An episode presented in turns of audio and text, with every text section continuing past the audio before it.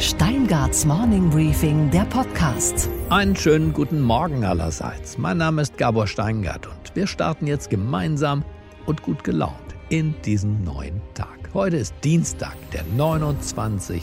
September.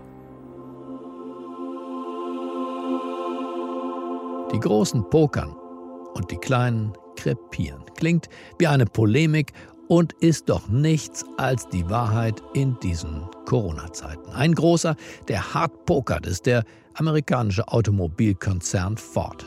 Ford, die tun was. Und was tun sie? Sie fragen nach deutschen Corona-Subventionen, die dann womöglich helfen, die amerikanische Ford-Bilanz aufzubessern. Getreu dem Slogan It's going to be only America first. America first. Die Kleinen, die derweil krepieren, sind die deutschen Kinos.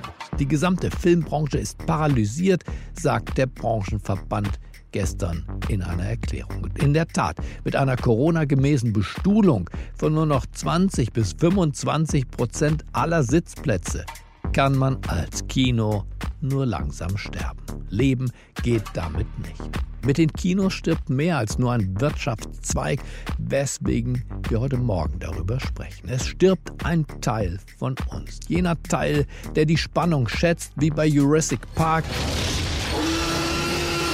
wenn der große Dinosaurier im Dschungel auftaucht. Können Sie nicht schneller fahren? Es stirbt aber auch der Teil, der das Drama liebt, so wie bei Forrest Gump, der mit seinen einfachen, aber klugen Weisheiten sein Leben meistert und vielleicht unseres ein bisschen auch. Meine Mama hat immer gesagt, das Leben ist wie eine Schachtel Pralinen. Es geht der Teil verloren in uns, der gerne lacht, über andere, mit anderen und am liebsten mit Louis de Finet. Ich? Sie? Nein. Doch. Oh. Und es stirbt jenes zweite, das dominante Ich in uns, das wir im heutigen Alltag gar nicht sein können, aber das dennoch in uns steckt. Und sei es heimlich. Mein Name ist Bond, James Bond. Wo es so viele Verlierer gibt wie bei den deutschen Kinos, da gibt es auch einen ziemlich großen Gewinner, nämlich Netflix. Denn wie ich uns Menschen kenne, werden wir weiter träumen, lachen, fiebern, weinen und uns gruseln wollen. Nur dann eben beim amerikanischen Kinokaufhaus. It's going to be only America first. America first. Unsere weiteren Themen heute. Apropos Netflix, die erste deutsche Dokumentation läuft gerade bei Netflix an. Es geht um den bis heute nicht aufgeklärten Mord an Treuhandchef Detlef Carsten Rohwedder. Ich spreche gleich mit dem Filmemacher Christian Beetz, der dieses Spektakel konzipiert, recherchiert und schließlich produziert hat. Man muss schon sagen, es ist geschlammt worden. Die Überwachungskameras liefen nicht in der Nacht, wo man auch sagt, kann das sein? Bei so einem Mann? Außerdem, unsere Börsenreporterin Sophie Schimanski berichtet über zwei spektakuläre Gerichtsentscheidungen. Die eine ist gut für Uber, das Taxiunternehmen, und die andere Gerichtsentscheidung ist schlecht, für Donald Trump zumindest. Sie hören außerdem, was die Runde der Ministerpräsidenten heute zu Corona beschließen wird. Und Sie hören das noch bevor diese Runde um 14 Uhr überhaupt tagt. Und wir sprechen über einen seltsamen Streit in Bayern, bei dem es nicht um die Wurst, sondern um den Fisch geht.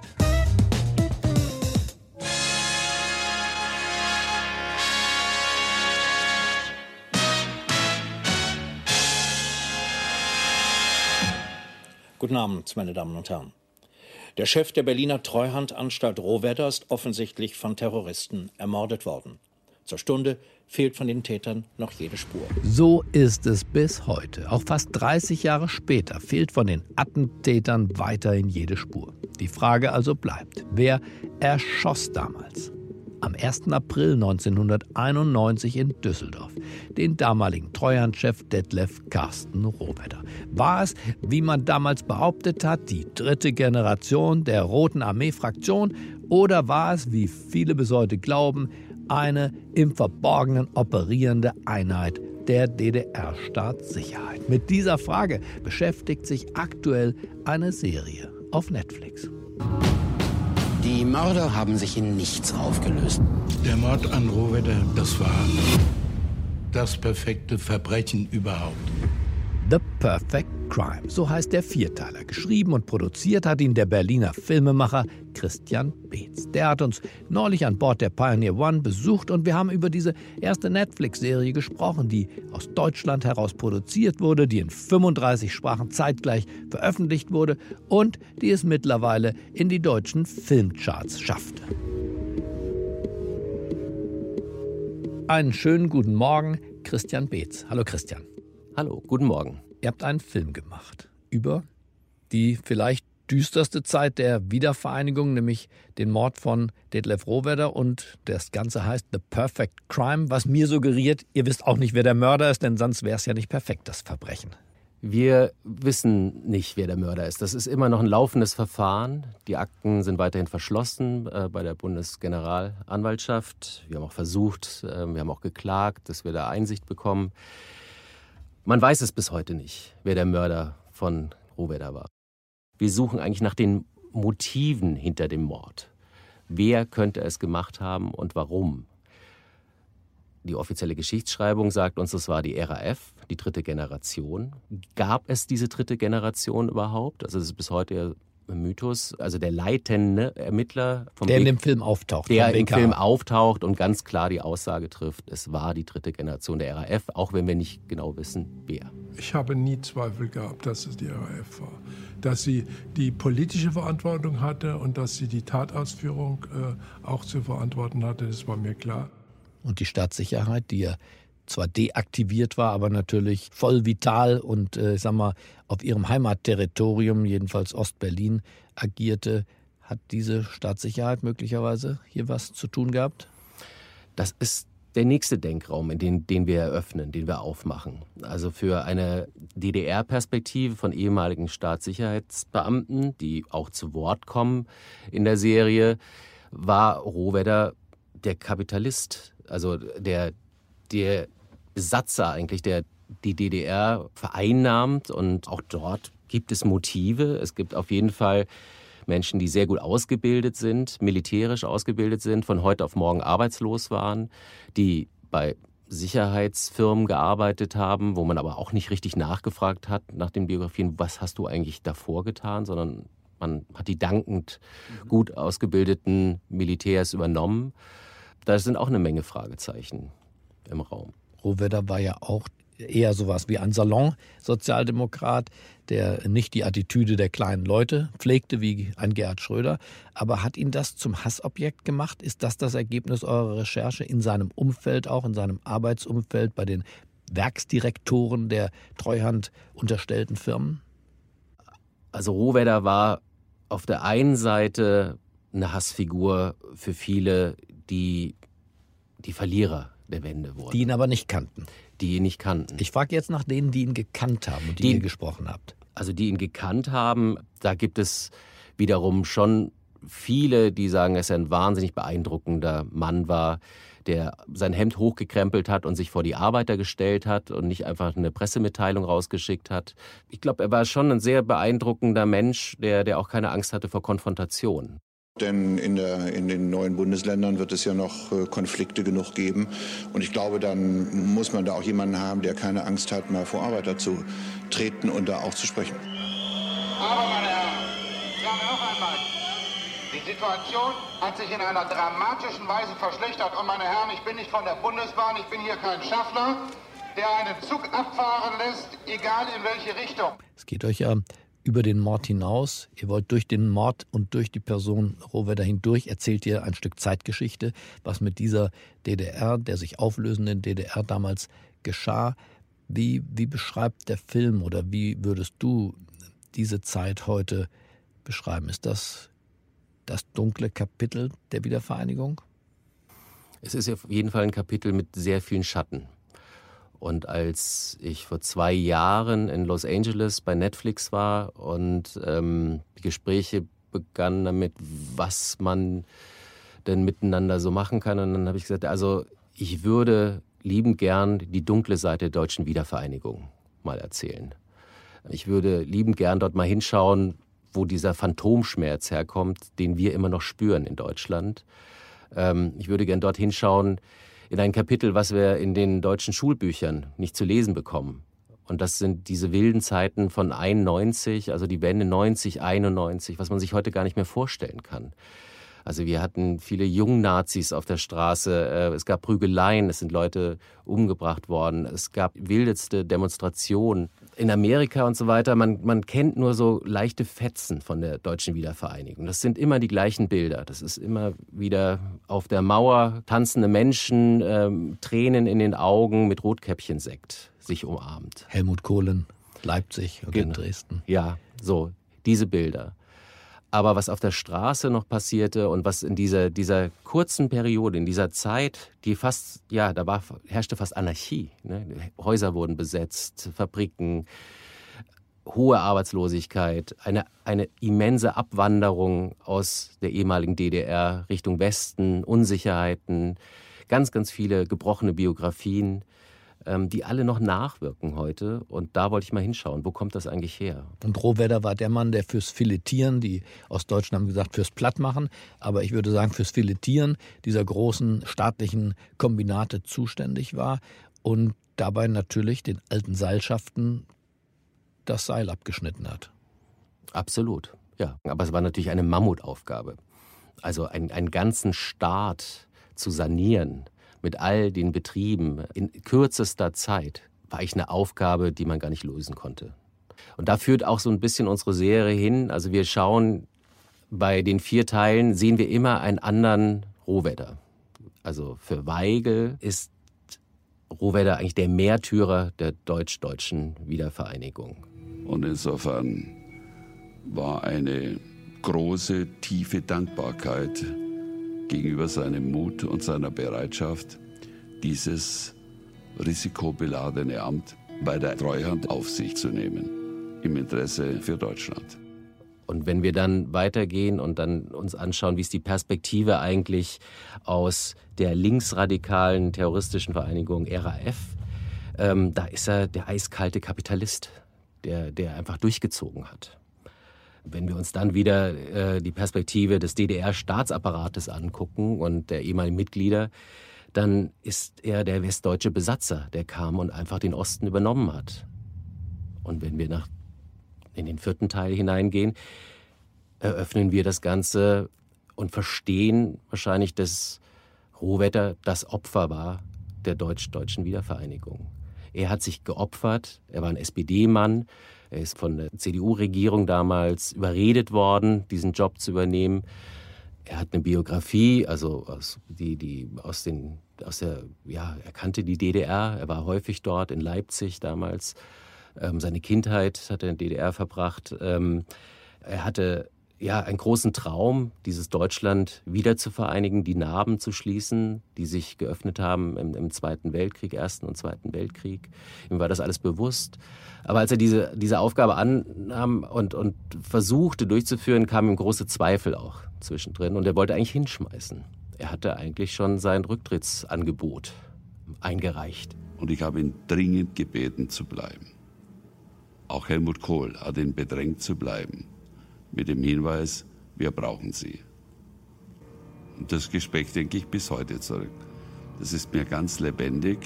Und ich habe auch den Kindern von Rovetter damals gesagt, wenn ich euren Vater nicht so dringend gebeten hätte zu bleiben, dann wäre er vielleicht noch am Leben. Ist er seinen Mördern eigentlich begegnet? Glaubst du das? Wir haben Aussagen von, von Frau Rohwedder, dass es komische Ereignisse kurz vor diesem Sniperschuss, vor dieser Nacht gab, dass es geklingelt hat an der Haustür und niemand da war, dass es Anrufe gab, wo aufgelegt worden ist. Gibt es eine Mitschuld des, des deutschen Sicherheitsapparates, deiner Einschätzung nach, nach diesen Recherchen an diesem Mord? Fehlende Bewachung, fehlendes Schutzglas? Es war auf jeden Fall eine sehr chaotische Zeit zwischen den verschiedenen Institutionen wie äh, dem BKA, dem Verfassungsschutz, dem Landeskriminalamt. Und da herrscht noch, noch immer eine große Frustration und Wut untereinander, aufeinander, dass das passieren konnte. Man muss schon sagen, es ist geschlampt worden. Geschlampt von wem? Naja, es gibt, gibt Vorwürfe von dem, dem Chef des Bundeskriminalamtes gegenüber dem Landeskriminalamt, dass das Landeskriminalamt da geschlampt hat. Die Überwachungskameras liefen nicht in der Nacht, also schon über ein paar Tage liefen die nicht. Also die sind nicht nur diese Nacht ausgefallen, sondern die liefen schon ein paar Tage nicht mehr, wo man auch sagt, kann das sein? Bei so einem Mann? Hatte er jemand vom BK in seinem Haus eigentlich? Nein. Davor? Nein. Das hatte Frau Rohwetter gefordert. Was ja heute üblich ist bei Politikern, dass äh, auf der Straße ein Sicherheitshäuschen ist, schon dass eine gewisse abschreckende Wirkung eintritt. Also wie gesagt, es wurde sogar von Frau Rohwedder gefordert und wurde nicht umgesetzt, aus welchen Gründen auch immer. Schon sehr merkwürdig. Sind denn die Wunden der damaligen Zeit verheilt, was Ostdeutschland und das Gefühl und die Düsternis, in der dieser Mord geschehen ist und vielleicht nur geschehen konnte, ist diese, diese Zeit verflogen? Ich glaube nicht, dass sie verflogen ist. Also wir spüren ja in Deutschland immer noch, ob jemand eine Ostbiografie mit sich trägt, in sich trägt oder eine Westbiografie. Und das Interessante ist, dass wir das selbst bei Menschen spüren, die nachgeboren sind. Also die jungen Menschen. Auch dort merken wir und spüren, ob jemand ja, eine ostdeutsche Vergangenheit hat, Familienvergangenheit hat oder eine westdeutsche Vergangenheit. Es gibt einen anderen Habitus, es gibt ein anderes Benehmen. Das ist, ist, ist wirklich merkwürdig. Und ich glaube, das hat viel mit dieser Wiedervereinigung zu tun, die nicht wirklich auf allen Ebenen die Menschen wieder zusammengeführt hat. Und auch Fakten sprechen absolut dagegen. Also wenn man sich mal überlegt, dass es kein einziges DAX-Unternehmen in Ostdeutschland gibt, das kann doch nicht sein. Dass wir äh, in den Spitzenpositionen von Politik, Wirtschaft, Militär gerade mal 1,7 Prozent Ostdeutsche haben, das kann doch nicht sein. Das ist eine erschreckende Zahl. Nach 30 Jahren. Wir reden ja jetzt nicht über Anfang 90. Und ich glaube, das ist weiter vorhanden. Es, es, gibt von beiden Seiten Vorwürfe, also auch die bestimmte westdeutsche Arroganz vielleicht auch. Und ja, also ich glaube, das ist weiter vorhanden. Das ist nicht wirklich zusammengewachsen. Ihr entlasst den Zuschauer mit einem kleinen Mädchen, das auf einem Klappfahrrad fährt und die Deutschlandflagge bei sich trägt auf dem Fahrrad. In welcher Stimmung soll ich diesen Film verlassen? Ich glaube, dass man aus der sehr, sehr aufgewühlt rausgeht. Auf jeden Fall nicht beruhigt daraus geht. Und das letzte Bild einem, einem eine Gänsehaut vielleicht sogar über die Arme zieht. Mit welcher Frage geht man dann ins Bett danach? Ich bin mir relativ sicher, dass es sehr unterschiedlich aufgenommen wird, dass es zu Diskussionen führen wird. Es wird wahrscheinlich ganz anders. Also das haben wir gemerkt, wenn wir Test-Screenings gemacht haben mit jungen Menschen, die, da muss man auch wirklich sagen, die von Rohwetter noch nie was gehört haben. Rohwetter ist für sie eine Hunderasse im weitesten Sinne und äh, die RAF äh, eine Hip-Hop-Band. Also die noch nicht mehr die, die Rote Armee-Fraktion kennen. Und das war für sie eine große Entdeckung. Für sie war eine große Entdeckung, dass diese Zeit vor allen Dingen aus weißen alten Männern besteht zu 100 Prozent in der Politik, in der Wirtschaft. Mhm. Also die schauen ganz anders auf, auf, auf die Geschichte als jemand, der diese Zeit kennt. Aus Westdeutschland wird man diese Serie ganz anders betrachten als mit einer Ostbiografie, also aus einer Ostbiografie heraus. Und man wird sie nochmal komplett anders betrachten aus dem Ausland heraus. Dann wünsche ich dir, der Produktionsfirma und vor allem diesem Film allen denkbaren Erfolg. Vielen Dank, Christian. Vielen Dank für das Interview. Danke, dass ich hier sein konnte. Und was, Gabor, ist eigentlich heute in der Hauptstadt los? Naja, im politischen Berlin wird es heute Nachmittag eigentlich nur ein Thema geben: Corona. Die Ministerpräsidenten schalten sich mit der Bundeskanzlerin zusammen. Mal wieder um 14 Uhr geht's los und bei mir ist jetzt der Pioneer Vizechefredakteur Gordon Repinski. Einen guten Morgen, Gordon. Guten Morgen, Gabor. Gordon, und ich denke, du sagst uns jetzt, was da heute Nachmittag rauskommt, richtig? Na, wenn ich es ganz genau wüsste, wäre ich natürlich nicht Journalist geworden, Gabor, sondern eher Hellseher. Ah, ich verstehe, aber ich denke, du hast schon eine Ahnung, oder? Ja, es ist vielleicht sogar mehr als eine Ahnung. Grundsätzlich kann man sagen, die Zeit der Öffnung in der Corona-Politik ist vorbei und die Regierung bereitet uns auf einen Herbst mit einem größeren Ansteckungsrisiko vor. Das heißt, zweiter Lockdown, Gordon? Nein, das nicht, aber vier Punkte will ich mal rausgreifen, die wichtig sind. Zum einen, die Corona-Warnampel gab es bisher nur in einigen Ländern, wird bundesweit eingeführt.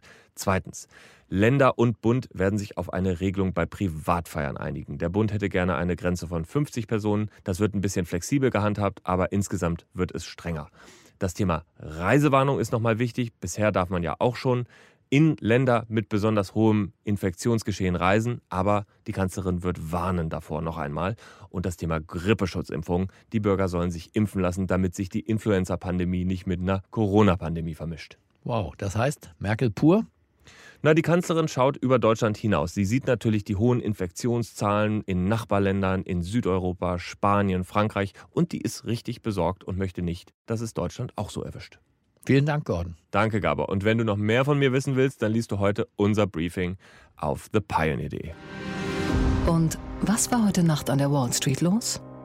Der Wochenauftakt an der Wall Street war von zwei Themen bestimmt, die zwar weit weg von New York stattfinden, aber die trotzdem die Anleger bewegen. Da ist zum einen das Europageschäft von Uber und zum anderen der Streit um die chinesische TikTok-App. Über beide spreche ich jetzt mit Sophie Schimanski, unserer Börsenreporterin in New York. Einen wunderschönen guten Morgen, Sophie. Hi, guten Morgen, Gabor. Zuerst zu Uber, Sophie. Der Fahrdienst hatte ja 2019 in London seine Lizenz verloren und zog dann vor Gericht und hat jetzt gewonnen. Der Lizenzentzug also ist damit gekippt. Das muss die Anleger doch freuen, oder? Ja, absolut. Also die Erleichterung war groß, wenn ich mal auf die Aktie gucke. Die hat den ganzen Tag über kräftig zugelegt. Äh, zum Handelsschluss waren es immerhin noch etwa 3%. Und London ist natürlich ein wichtiger Markt und es hätte wehgetan, den zu verlieren. Äh, und eine positive Entscheidung in London ist natürlich auch inspirierend im besten Fall für andere europäische Märkte. Der Richter hat gesagt, Uber habe die notwendigen Schritte unternommen, um die Bedenken, die die Aufsichtsbehörden hatten, eben zu zerstreuen. Vielleicht nochmal zur Erinnerung, das Gericht hatte befunden in 2019, es gab nicht genug Sicherheitsmaßnahmen damals, die verhindert hätten, dass nicht autorisierte und nicht versicherte Fahrer Leute als Uber eben durch die Gegend kutschieren können. Betroffen sind in London 45.000 Uber-Fahrer und es geht jeden Monat um Millionen von Fahrten. Das Gericht hat die Lizenz jetzt erstmal aber nur für 18 Monate erneuert. Es behält also nach wie vor den Daumen drauf. Wir bleiben bei richterlichen Entscheidungen und kommen zu TikTok. Das von Trump geplante Verbot dieser chinesischen Video-App ist ebenfalls gekippt worden von einem amerikanischen Gericht. Was heißt das, Sophie, und wie wird es jetzt weitergehen? Was denkst du? Ja, aufgeschoben ist halt nicht aufgehoben. Die Entscheidung ändert nämlich nichts an der Deadline vom 12. November. Die wurde nicht angerührt vom Gericht. Und wenn Oracle, Walmart und die TikTok-Mutter ByteDance und die Regierungen der beiden Länder sich eben bis dahin nicht einig sind, dann sehe ich schwarz für TikTok hier in den USA.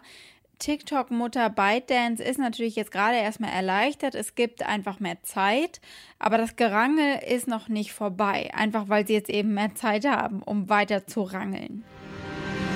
Okay, Gabor, und was hat dich heute Morgen wirklich überrascht? Dass ausgerechnet in Deutschlands braven und sehr ruhigen Ecken ein politisches Wetterleuchten begonnen hat. Ein Wetterleuchten, das zeigt, wohin sich dieses Land politisch nach der kommenden Bundestagswahl bewegen könnte. In den Stichwahlen um die Oberbürgermeisterämter in Nordrhein-Westfalen erzielen nämlich die Grünen beachtliche Erfolge. In drei Großstädten, in Aachen, in Bonn und in Wuppertal, werden sie die neuen Rathauschefs. Grüne Partystimmung. In Wuppertal beim grünen Kandidaten Uwe Schneidewind klingt sie so.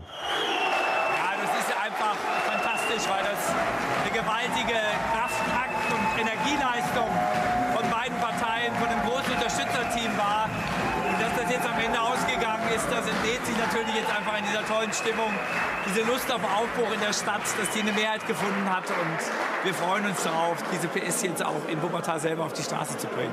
Schneidewind ist Ökonom und Wirtschaftsprofessor. Er ist kein Berufspolitiker, aber Mitglied der Grünen.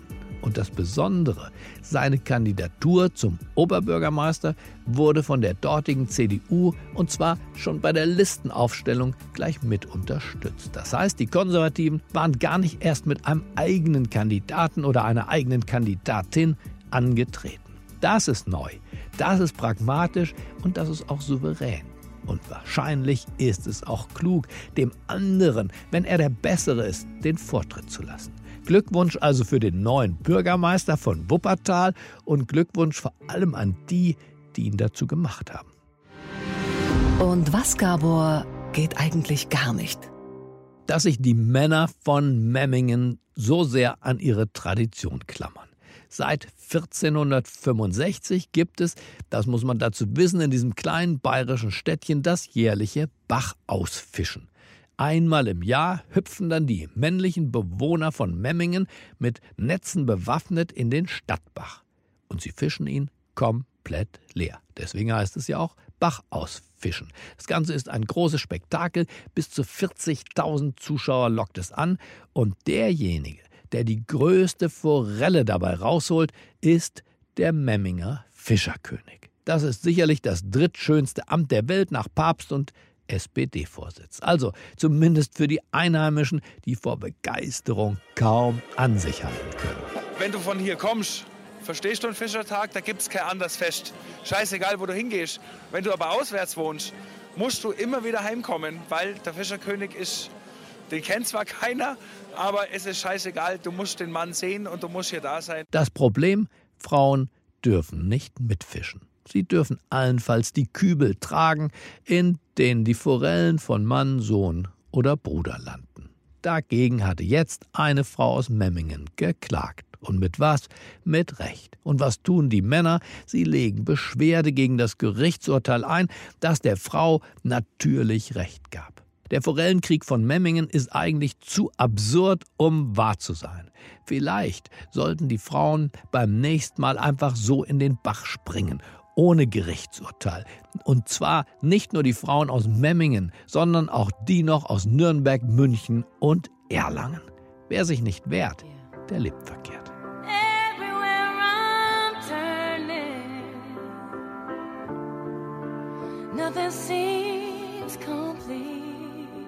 Ich wünsche Ihnen einen schwungvollen Start in diesen neuen Tag. Bleiben Sie mir gewogen. Es grüßt Sie auf das Herzlichste. Ihr Gabor Steingart. Stand up and I'm searching for the better part of me.